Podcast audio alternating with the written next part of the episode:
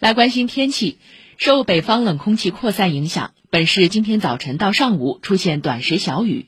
雨水打压下，气温将一路走低，预计最高气温降至十七度附近，最低气温降至十三度左右，并伴有四至五级北到东北风，体感阴冷。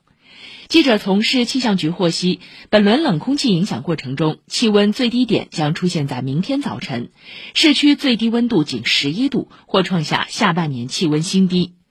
冷空气影响结束后，本市气温还将有所回升。据预测，六号最高气温将再次达到二字头，在二十度到二十三度之间；最低气温在十四度到十八度之间。晴多雨少天气还将持续。